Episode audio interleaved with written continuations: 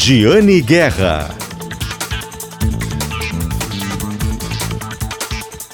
Olá, bom dia. Está começando o programa Acerto de Contas, o programa de economia da Rádio Gaúcha. Na pauta de hoje, redes de supermercados de Santa Catarina aceleram a entrada no Rio Grande do Sul. Saiba dos novos investimentos e como as empresas gaúchas enxergam o movimento.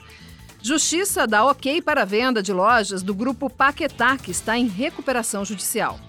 Também uma calçadista que está de fábrica nova e criando 500 empregos no Vale do Paranhana.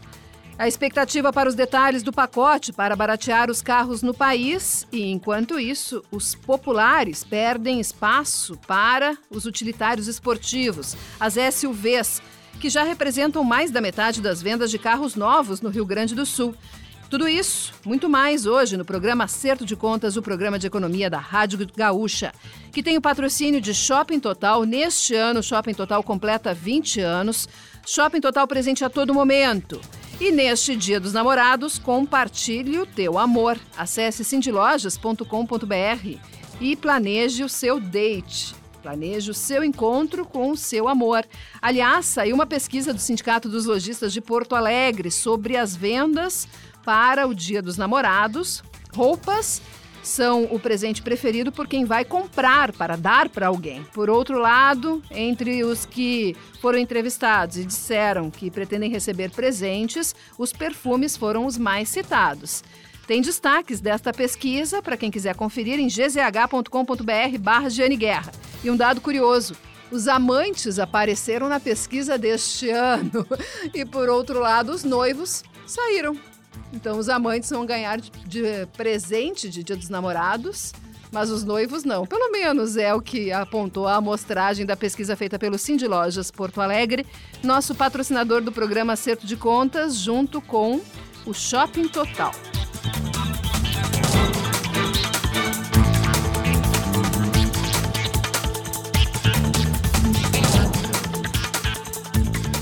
Já se vão alguns anos desde que as redes de supermercados de Santa Catarina começaram a entrar no mercado gaúcho.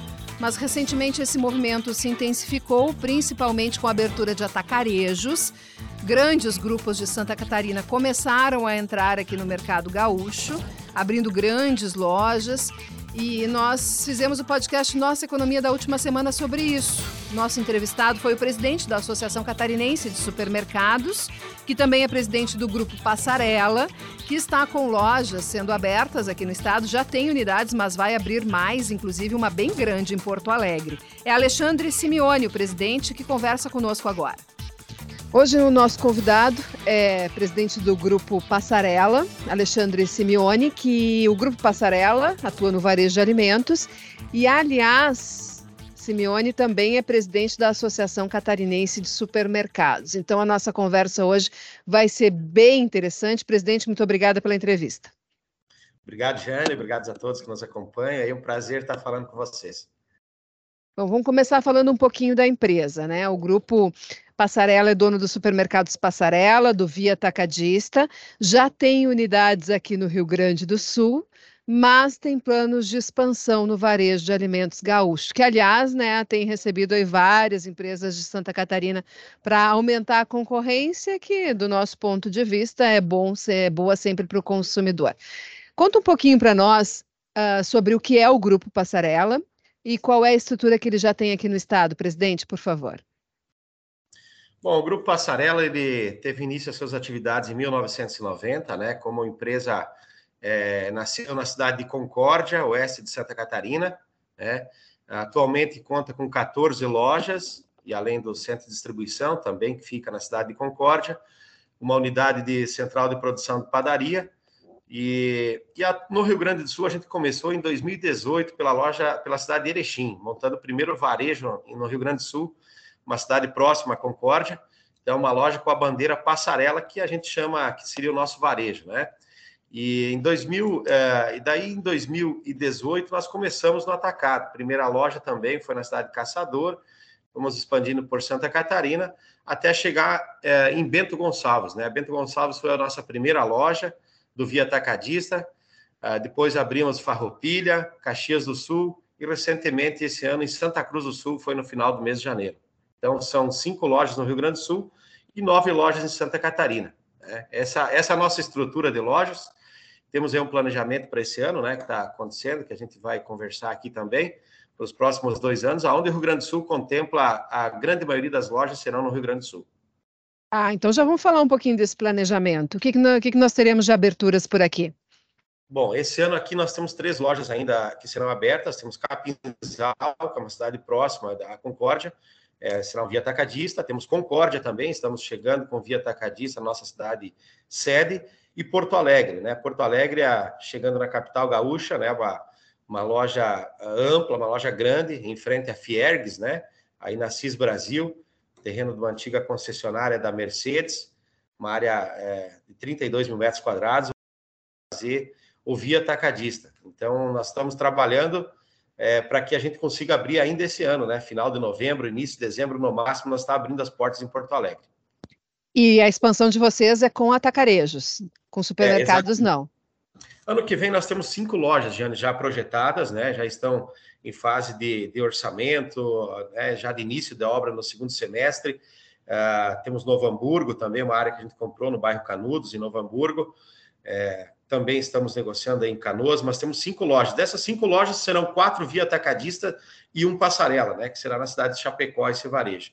Então, o atacado é o que mais cresce, né? O atacado tem crescido bastante, apesar que esse ano, já no segundo trimestre que estamos agora, o atacado tem dado uma, uma segurada, né? Mas é uma situação é, também é, geral do varejo. Mas, uh, enfim, a gente enxerga ainda que o nosso modelo do atacado, que é um atacado um pouco mais completo, onde o cliente tem um açougue com atendimento, tem uma padaria, o atacado um pouco mais completo que acaba pegando todos os, os perfis de clientes, né? Então, e com preço mais atrativo. Então, é, é o que tem dado certo no Via Atacadista e é o que a gente está replicando. Ah, esse ponto do modelo de loja é interessante, porque a gente fala que tem o atacado raiz, né, que é aquele que é só produto mesmo, e que, que deu origem a esse modelo, e agora os atacarejos mais, uh, mais aprimorados, que trazem esses serviços. E a aposta de vocês é nesse atacarejo com serviços, com padaria, com perecíveis, para que a pessoa possa também resolver as necessidades imediatas da casa. Exatamente, né? A gente enxerga que, que esse modelo você acaba atingindo um público maior, né? Você não somente o transformador, mas você pega o, o a gente chama do, do, da pessoa física, né? E, e, não só o PF, que é a pessoa jurídica. Então, o foco é a pessoa física, né? A pessoa jurídica também, é claro, tem o televendas, tem a política de, de, de preços diferenciada para o transformador, né? Para o pequeno comerciante mas o foco é o consumidor final. Consumidor final e principalmente na compra de abastecimento, né? A compra que ele, maior que ele faz é, para durar o mês inteiro, né? Durar o mês inteiro, ou a semana, apesar que o consumidor tem mudado muito, né? O, o perfil de compra, né? Porque ele, ele vai mais vezes ao supermercado, ele compra menos, não é mais aquele rancho grande que se fazia antigamente, existe ainda assim, mas as pessoas estão indo mais vezes até para aproveitar as ofertas, né? A participação da oferta vem crescendo muito, porque as pessoas estão buscando economia, e o modelo atacarejo ele contempla isso. Então, a, tem dado certo, a expansão aí no Rio Grande do Sul é bastante grande, né? E as lojas estão mais, mais bacanas também, né, de serem frequentadas, porque eu costumo brincar que a origem do atacarejo aqui o que o pessoal mais lembra, né? Tinha outros, mas o pessoal mais lembra que em Porto Alegre era o macro, né? Que era o supermercado da catraca, que para ter entrado tinha que passar por uma catraca, porque tinha que fazer um registro, assim, ou seja, um super ruído na jornada do cliente, né? Então, isso aqui, isso aí mudou muito, as lojas mudaram muito, né? Hoje parecem mais lojas, supermercados grandes. É, exatamente, né? Existe uma preocupação, né, Jane, porque todo o hipermercado no passado também, né? Passou por isso. De, depois do hipermercado, né? A gente não vê mais hipermercado abrindo, muito pouco, né? É, e, e, existe uma preocupação, sim, do atacado não elevar os seus custos também para não ter o diferencial, que hoje o que, que é a entrega do atacado? economia, né? O objetivo principal do, do atacado é, é, comunicar a economia. O consumidor tem que sentir no bolso a economia quando ele vai no atacado, até porque ele não tem, ele não tem todo é, todos os serviços que o supermercado oferece. Então a gente entende que esse, esse posicionamento está sendo muito questionado, está né? Sendo muito debatido em nosso meio, né? Ontem mesmo a gente teve aqui um encontro com, com, lideranças do setor da indústria falando sobre justamente esse posicionamento do atacado, onde ele levou os níveis de serviço com açougue, como eu falei, uma padaria, né? São setores que acabam agregando um pouco mais de custo, mas cada um tem uma política, né? Quem é, conseguir setorizar esses custos é, e se posicionar que público ele quer atingir, é, eu, eu, entendo que, que tem espaço e vai ter, vai ter êxito, né? Agora, tem, tem que ser muito rápido, né? Eu falo, a gente tem que mudar a direção aí da, da, da vela muito rápido, as coisas estão mudando numa velocidade gigante.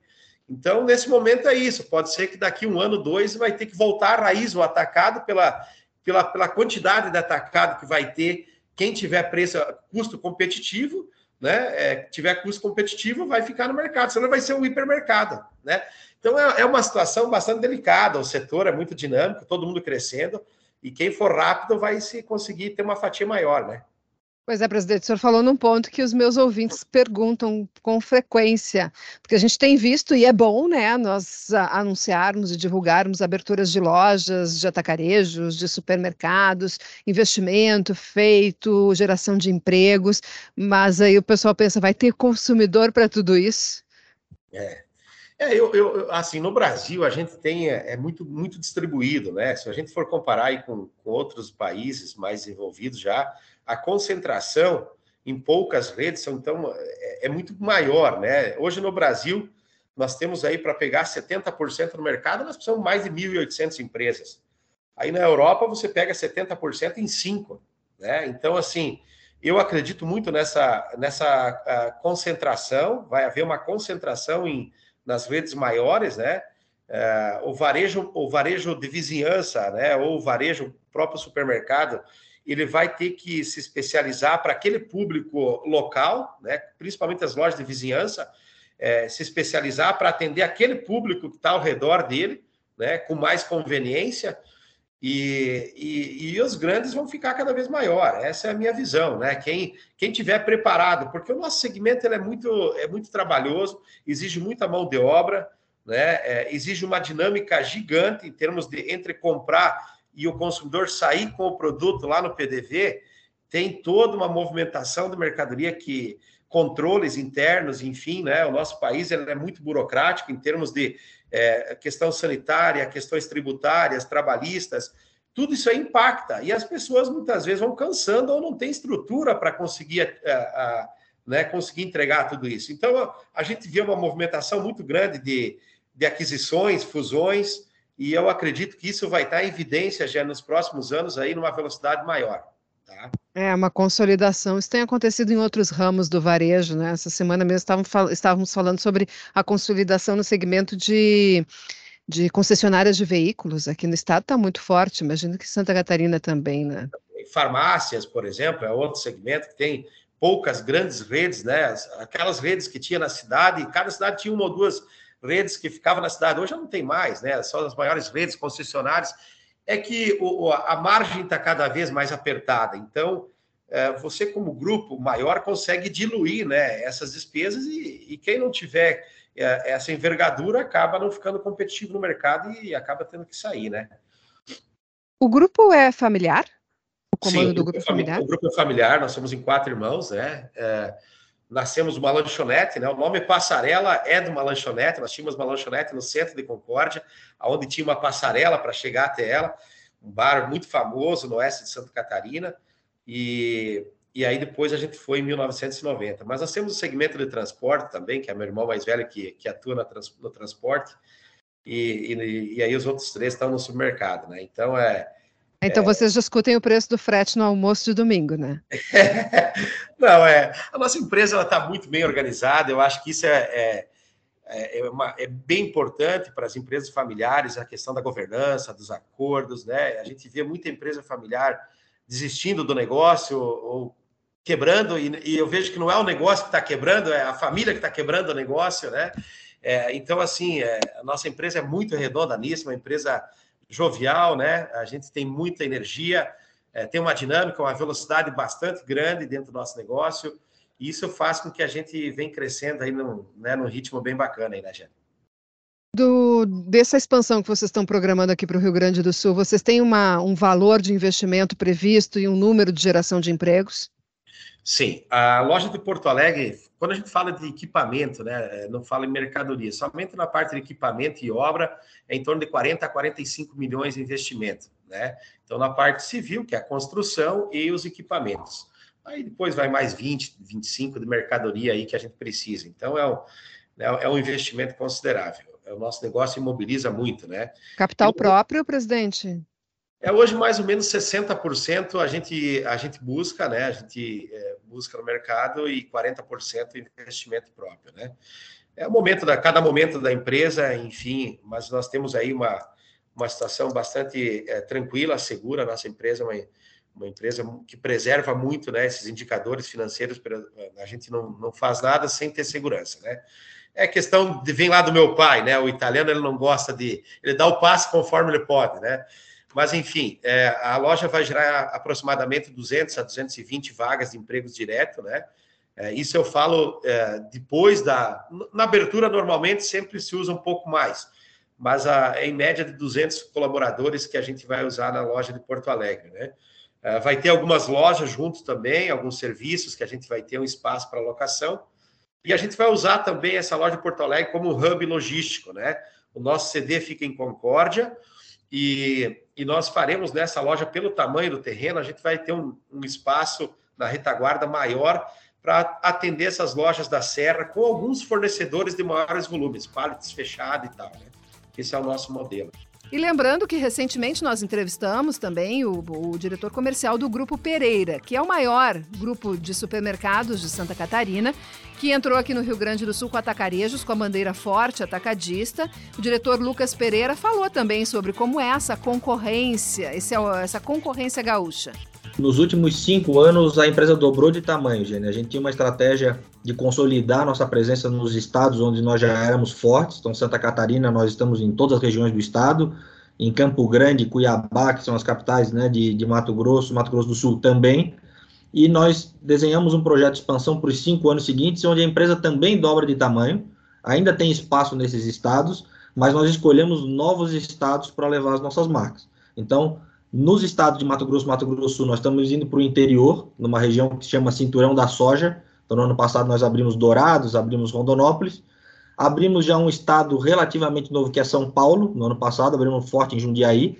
Nós já tínhamos o atacado distribuidor aqui, o Bateforte, que nos últimos sete anos ganhou como, seis vezes como melhor do estado. E escolhemos o Rio Grande do Sul para ser parte importante dessa expansão, né, desses próximos cinco anos, dessa dobrada de tamanho que é um estado vizinho nosso, um estado próspero, onde nós já recebemos já há muitos anos muitos gaúchos nas nossas lojas e sempre com o pedido de quando é que o Forte vai para o Rio Grande do Sul.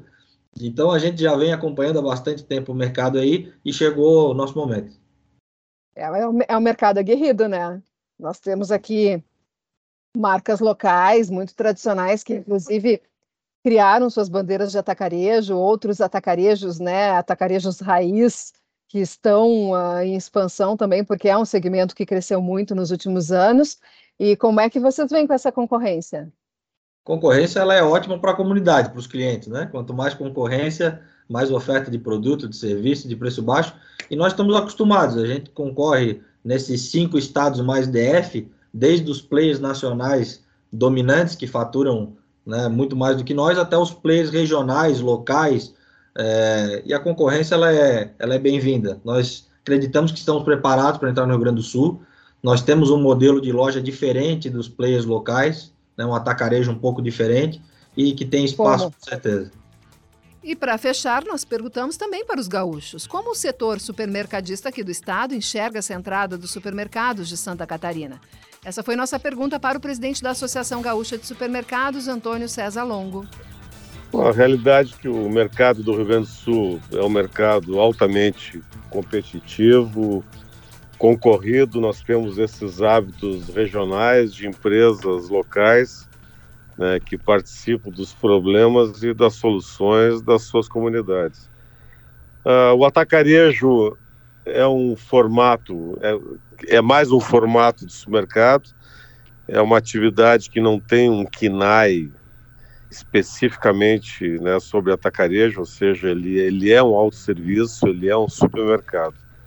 Então, a realidade é que o consumidor está atrás de oportunidades, né, de, de preço, né, de melhor custo-benefício. Então, a chegada de grandes grupos, eles, eles vêm com esse formato, né, porque são, são formatos que exigem um investimento maior. Uh, e a realidade do atacarejo, ele, claro, ele foi concebido para ser um, um, de um formato com pouca variedade, né, de produtos de baixo custo, e ele foi se aprimorando, né? Ele tá já, ele começou com 4 mil itens, 6 mil, e é um formato que já existe também muito aqui no Rio Grande do Sul. Nós temos regiões de Pelotas, né? é um formato que já existe aqui no Rio Grande do Sul, mas que a chegada de grandes grupos estão fazendo opção por esse, esse formato de loja. Justamente porque ele proporciona a instalação de, de grandes lojas fora da, de áreas centrais, áreas que têm mais terrenos disponíveis, áreas que já contemplam como um, um, estoque, né, um estoque de produtos na própria loja. Então a realidade é essa, é mais um formato, é, mas o cliente ele vai estar sempre avaliando o melhor custo-benefício da compra, né? Ele está atrás de preço, conveniência, proximidade, variedade, atendimento. A realidade é que é mais um formato que existe, que chega para atender os nossos consumidores, já que mais de 3 milhões e meio de gaúchos visitam os supermercados diariamente. Nós representamos 8 mil, 8%, 8% do PIB aqui do Rio Grande do Sul. E no ano, somente no ano de 2022, os supermercados gaúchos proporcionaram a criação de 8 mil novas vagas né, no setor. Então é um segmento em constante ebulição, alternância de, no ranking de posições demonstra que as oportunidades existem para todos. A realidade é que a nossa economia ela não tem do Rio Grande não está num desempenho superior à média nacional. Né? Então, a renda do consumidor está escassa, é claro que a chegada nesse momento ele proporciona uma concorrência mais acirrada, é vantagem para o consumidor, que tem mais opções de preços, né? mas é um formato que as redes locais já estão, já estão adaptadas. Já conhecem o formato, são pioneiras também, né? Então é a chegada, é mais a chegada de concorrentes, assim como tem empresas gaúchas que foram para Santa Catarina. É, nós temos agora a chegada de empresas de Santa Catarina chegando aqui no nosso estado. Então é sempre positivo. Na hora que o cliente tem mais opções, mais oportunidade de compras, é sempre positivo. Podcast Nossa Economia de GZH pode ser conferido sempre na sua plataforma de áudio preferida e alguns trechos das entrevistas nós reproduzimos aqui no programa Acerto de Contas. O podcast da última semana teve a produção do Guilherme Gonçalves. Agora nós vamos para o intervalo. Em seguida tem vários assuntos sobre calçadistas aqui do estado, calçadistas que estão indo bem, calçadistas que estão tentando se reestruturar. Vamos falar também sobre os carros populares. Tudo isso depois do intervalo. Fiquem conosco. O programa Acerto de Contas volta daqui a pouquinho. E tem sempre o patrocínio de Shopping Total e Cindy Lojas Porto Alegre.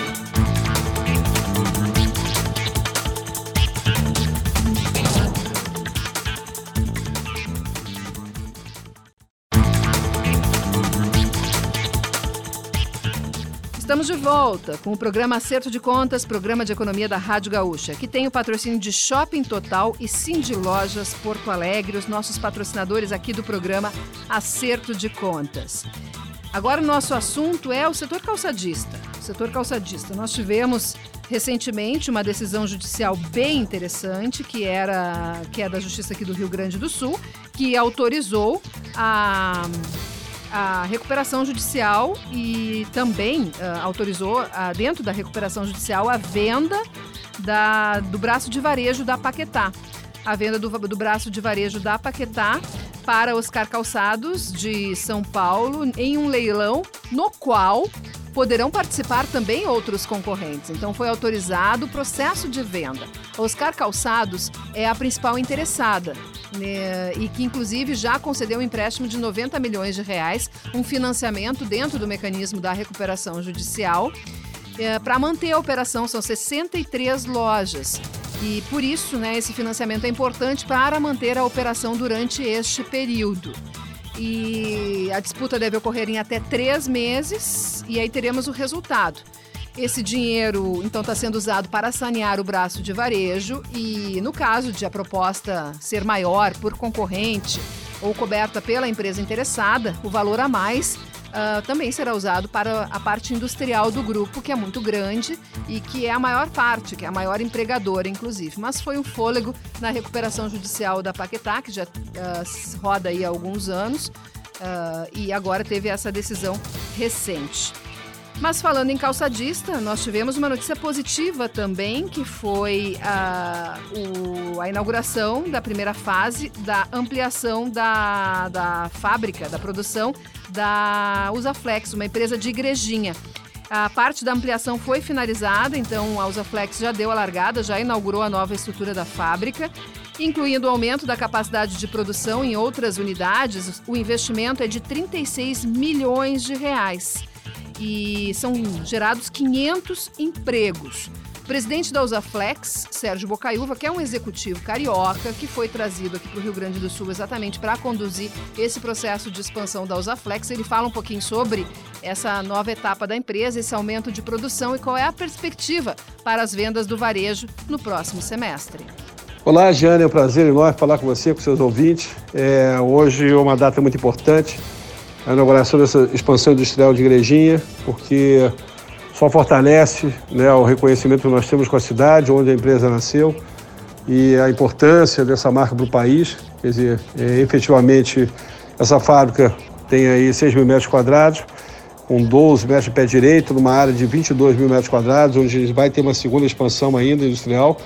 Isso vai permitir que a gente saia de 28 mil pares para 33 a 35 mil pares dia essa obra teve um apoio fundamental do governo do Estado, através de Eduardo Leite, no primeiro momento trazendo o incentivo do Nordeste para o sul do país, e no segundo momento nos apoiando também com Edson Brum, que agora está no Tribunal de Contas do Estado, e o Gustavo, é, lá do Fundopem, nos apoiando, quer dizer, a nível estadual, e também com o município de Igrejinha, através do antigo prefeito Joel, o atual prefeito Leandro, e o Dalciso fazendo essa ponte com o Eduardo, no sentido de eles aprovarem, ter uma desapropriação de uma área que eles acabaram adquirindo e repassaram para a gente, e efetivamente também com todo o beneficiamento da área, o aterramento da área, o beneficiamento do entorno, mas com uma grande contrapartida de aumento de faturamento e geração de emprego. Né?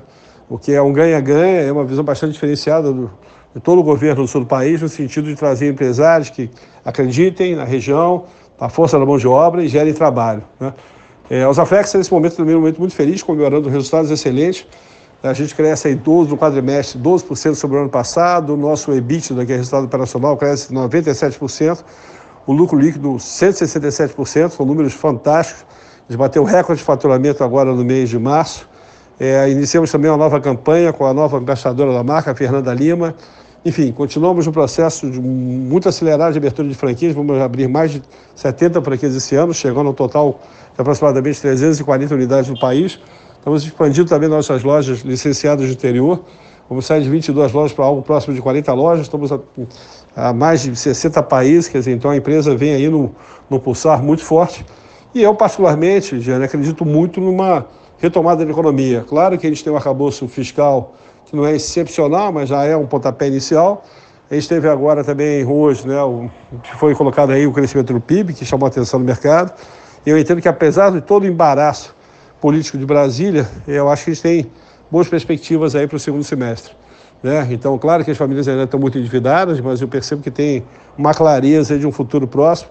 Quando eu me comparo o Brasil né, com os outros países dos BRICS, os outros países têm uma situação muito precária comparativamente ao Brasil, então Eu acho que vai vir de capital para o Brasil isso vai fazer que haja um novo impulsionamento da economia, é, que vai ser bom para todos. Tá? Então, eu comemoro né, essa inauguração, essa expansão, não somente a comemoração dos 25 anos da Usaflex, mas também os 59 anos da cidade do município de Igrejinha. Então, fico muito feliz para estar à frente desse projeto e cada vez acreditando mais no Estado do Sul. Eu, como carioca, mas fui muito bem recebido e sou muito grato por isso, então fico muito feliz. Tá bom? Espero ter esclarecido os pontos fundamentais desse trabalho e é sempre um prazer falar com você.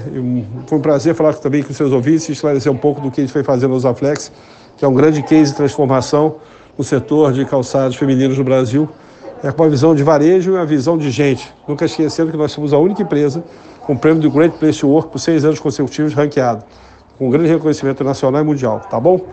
Prazer, uma boa semana para todos aí, um abraço. E a semana começa com a expectativa para que o governo federal anuncie as regras para a, os carros populares, a volta dos carros populares e para o desconto em outros veículos até 120 mil reais. O ministro da Fazenda, Fernando Haddad, disse no final da semana que o presidente Lula já tinha validado o pacote que tinha sido anunciado antes ainda. E agora as concessionárias e as montadoras estão aguardando os detalhes para saber quais modelos serão beneficiados, por qual faixa de desconto, porque o abatimento, a redução dos impostos, pode gerar desconto de 1,5% até quase 11%. Isso muda bastante. Tem um cálculo, conforme as negociações dos fabricantes com o governo, de que é possível ter carros a 60 mil reais no mercado. Essa espera foi complicada porque é, houve uma queda forte nas vendas. Também sem o detalhamento, deixa as concessionárias com receio de que as locadoras venham a abocanhar a maior parte dos carros mais baratos e o consumidor em geral não tenha acesso a eles. Essa é uma preocupação que foi uh, colocada pelo presidente do Sindicato das Concessionárias aqui do estado, Sincodiv, Paulo Siqueira. Mas aí, com o detalhamento, isso tudo vai ficar bastante claro. É importante, claro, que as entidades mostrem né, qual é o impacto no seu setor, porque o governo federal quer é ativar a economia. O setor automotivo pesa muito na indústria, que por sua vez pesa muito no PIB, e nós estamos em 2023 com recorde de fábricas paradas, 13 paralisações de montadoras desde o início do ano. A General Motors deu férias coletivas em fevereiro uh, suspendeu a produção por vários dias, depois isoladamente, e agora já anunciou mais 10 dias de férias coletivas para o mês de junho. Então é importante sair essas medidas. E ainda sobre carros, nós temos um monitoramento que foi feito pelo repórter Daniel Jussani sobre a, o aumento das vendas de SUVs e a participação maior delas dentro do total de vendas aqui do Rio Grande do Sul, já que os carros populares perderam espaço, perderam a sua fatia no total de vendas. Mas Daniel Jussani nos explica direitinho o que está acontecendo.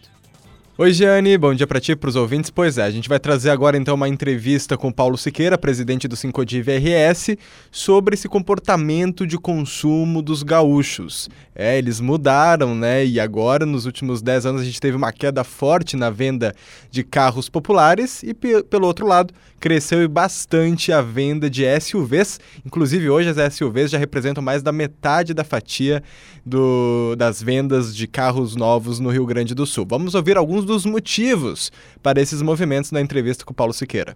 Com relação a esse tema, nós entendemos que esse menor volume de vendas nos mercados automotivos do mundo todo, ele na verdade até podemos considerar que é uma tendência mundial. É, volume menor, volumes menores e margens menores, mesmo considerando os problemas causados na indústria é, pela pandemia, eles também passam por uma questão de escolha das montadoras, né? É, que estão privilegiando uh, menores volumes, mas com maiores ganhos. Isso até para poder recuperar né, prejuízos causados anteriormente por esse toda essa disruptura aí que a pandemia causou. Para dar um exemplo, nos Estados Unidos, as populações de menor renda também têm comprado menos carros em volumes recordes e, por outro lado, as populações de maior renda também têm adquirido mais veículos. Para a gente ter uma ideia, eh, hoje apenas dois modelos nos Estados Unidos têm valor de venda inferior a 20 mil dólares. E em 2017 eram 11 modelos nessa faixa de valor. O é. mercado americano também encolheu no pós-pandemia e da mesma forma como ocorreu no Brasil. Então, no Brasil, eh, dos 20 modelos mais vendidos hoje, apenas seis são veículos de menor valor E se nós pegarmos aí os 10 mais vendidos, a maior parte está acima dos 100 até 150 mil reais em média. E hoje se fala muito também no, no, na volta do carro popular, entre aspas, né? Esse carro foi lançado há 30 anos, que nós entendemos hoje seja algo até um quase que impraticável. Isso por força de, de condições tecnológicas que foram agregadas aos veículos e que o próprio mercado dificilmente aceitaria veículos com padrões inferiores ao que nós temos hoje. Estou falando aí de ar-condicionado, airbag, ABS, né, conectividade, que é extremamente importante, esses componentes dificilmente deixarão de compor os modelos fabricados hoje, que, como pois eu já é. disse, o próprio mercado exige, né? Se tivermos um novo carro popular, ele não vai ser aquele carro popular dos anos 90, né?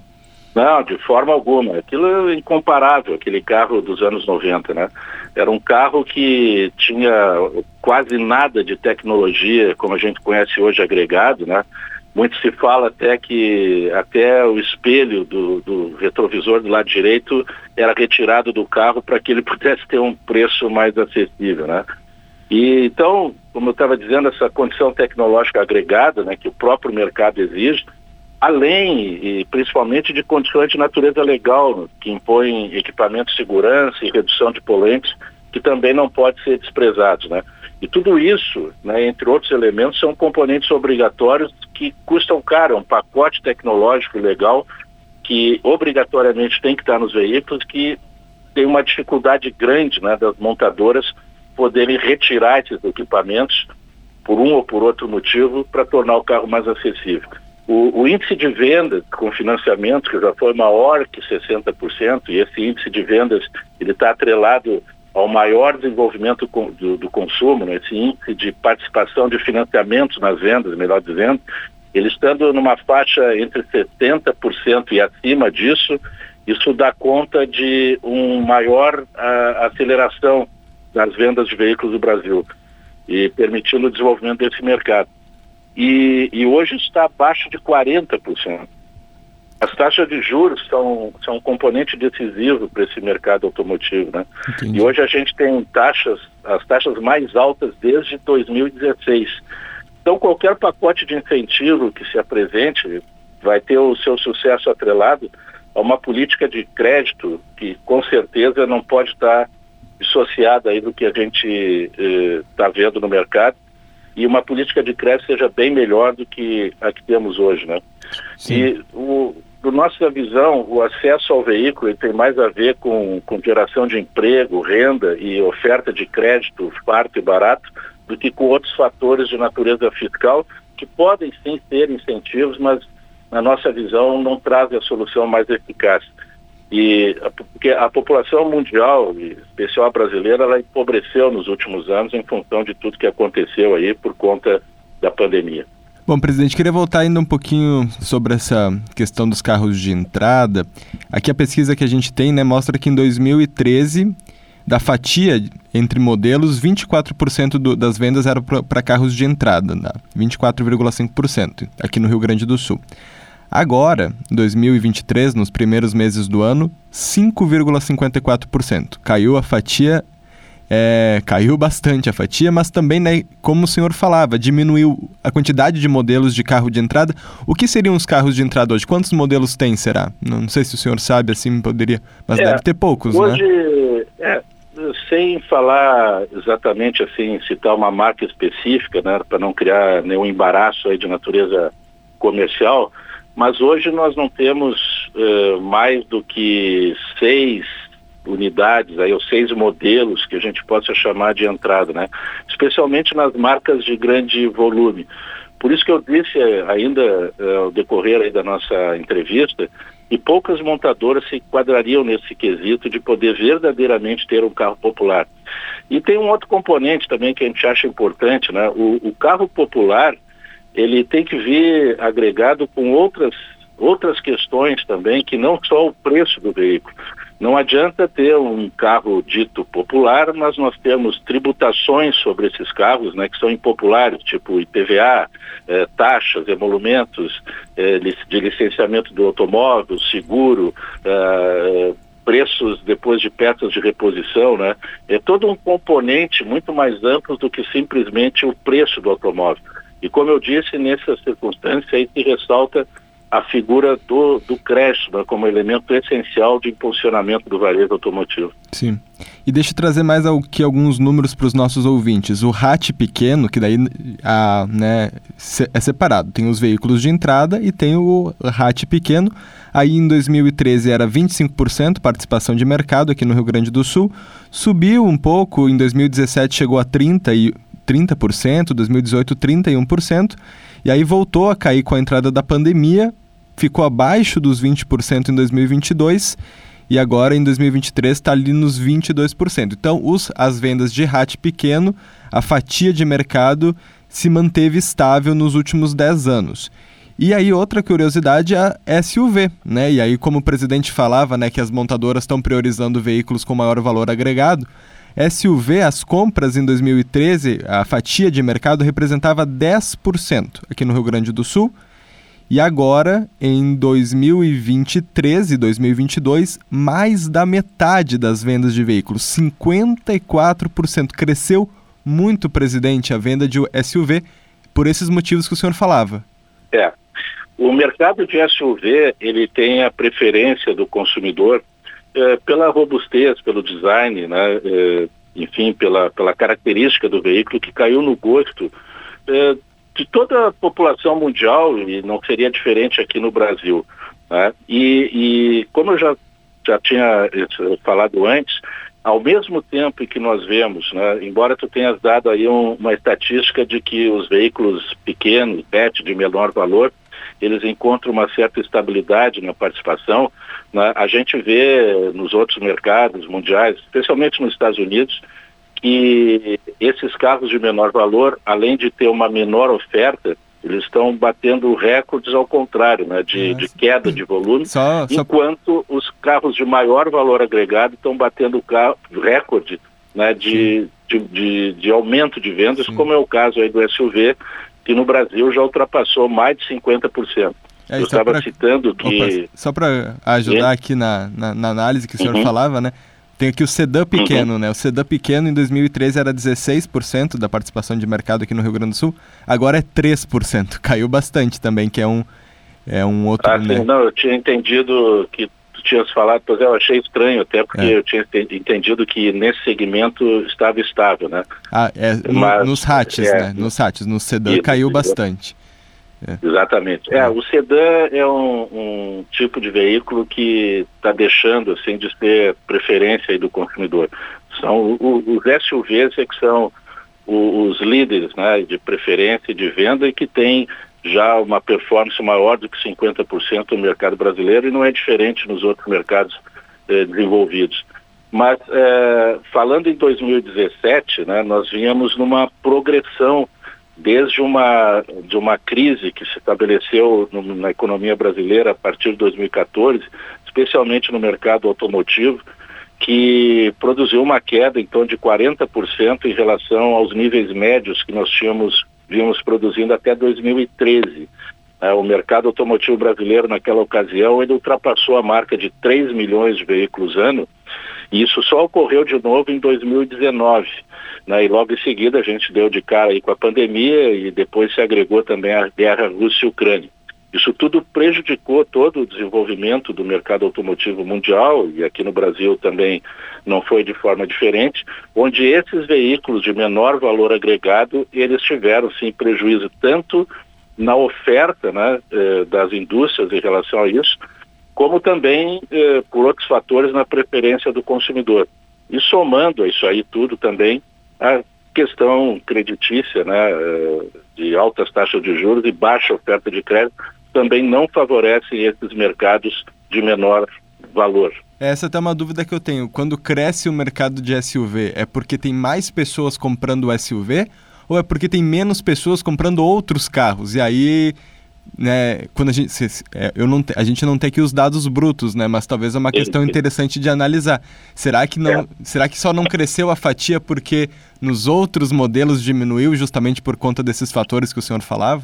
É, é uma maneira de enxergar também, né? É, considerando que o mercado ele vem há pelo menos três anos na casa dos 2 milhões e um determinado segmento dentro desse mercado apresenta o desenvolvimento, né, proporcional maior, significa que alguém está perdendo, né? Porque o mercado não cresceu.